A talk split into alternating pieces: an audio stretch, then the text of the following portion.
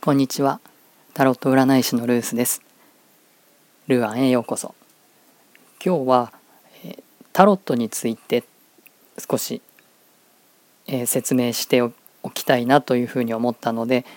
今回はタロットについてというテーマでお話ししたいと思います。えタロットカードというものを使って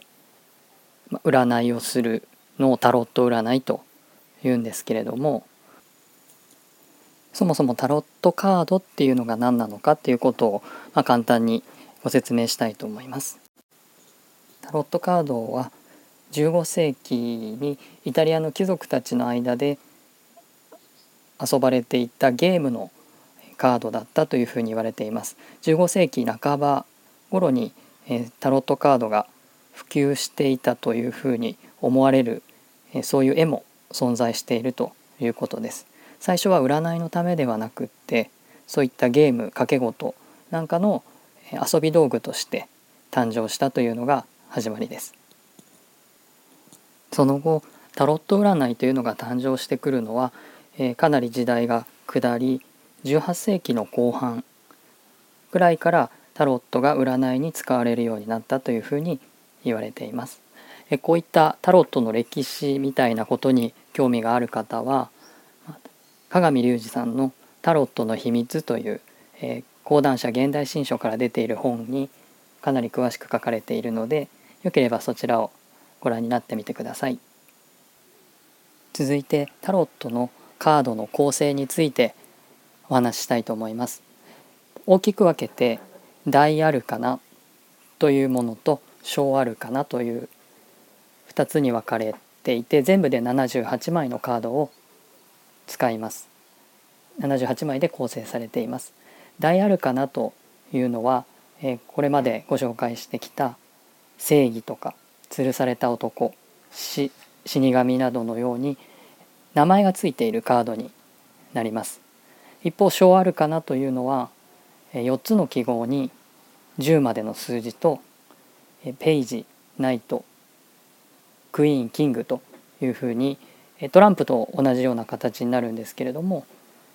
記号との組み合わせで、えー、14枚 ×4 つの記号で56枚で構成されています。大アルカナという呼び方をするんですけど英語ではメジャーなので本当は主要なとか重要なとか主要なカードというふうに考えていただくといいと思います。小アルカナはマイナーなのでそれに準ずる、まあ、マイナーなものというふうに扱います。タロット占いで大アルカナの方が重要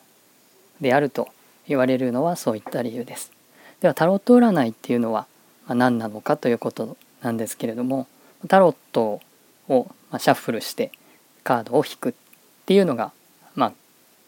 決まりというかやり方なんですけどそれにはほとんどルールらしいルールがありません西洋先生術とか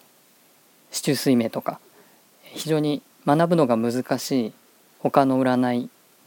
と比べるとカードさえあれば、まあ、基本的には誰でもシャッフルして引くっていうことをすれば占いができてしまうっていう、まあ、簡単さはあるかなと思います。その簡単さ以外にもう一つのタロットの魅力としてはシャッフルしてただ引くだけっていう行為としてはただそれだけなんですけれどもそこで出会うカードとの思いがけない出会いによって毎回何か得るものインスピレーションとかハッとさせられることがあるというのがすごく魅力だというふうに感じています。その驚きとか意外性とかまあ、偶然性みたいなものはもともとタロットカードが掛け事のカードだったっていうところにも由来していると思います。掛け事はその時に自分の運を、まあ、試すようなものだと思います。その瞬間に来たカードで自分が今日勝つのか負けるのかっていうことが、まあ、決まるものそれがそもそもタロットの起源なのでそれと同じように占いとして使ったとしてもその引いた今日の一枚の思いがけない出会いが何か幸運を感じさせたり、まあ、アンラッキーだったとしてもそこから教訓を感じられたりそういうふうに何かしらいつも得るものがあるっていうことがとても魅力であり、まあ、それをその魅力をタロットに興味を持ってくださる方にこのラジオを通じてお伝えできればいいなというふうに思っています。え今日も最後までお聴きいただきありがとうございました。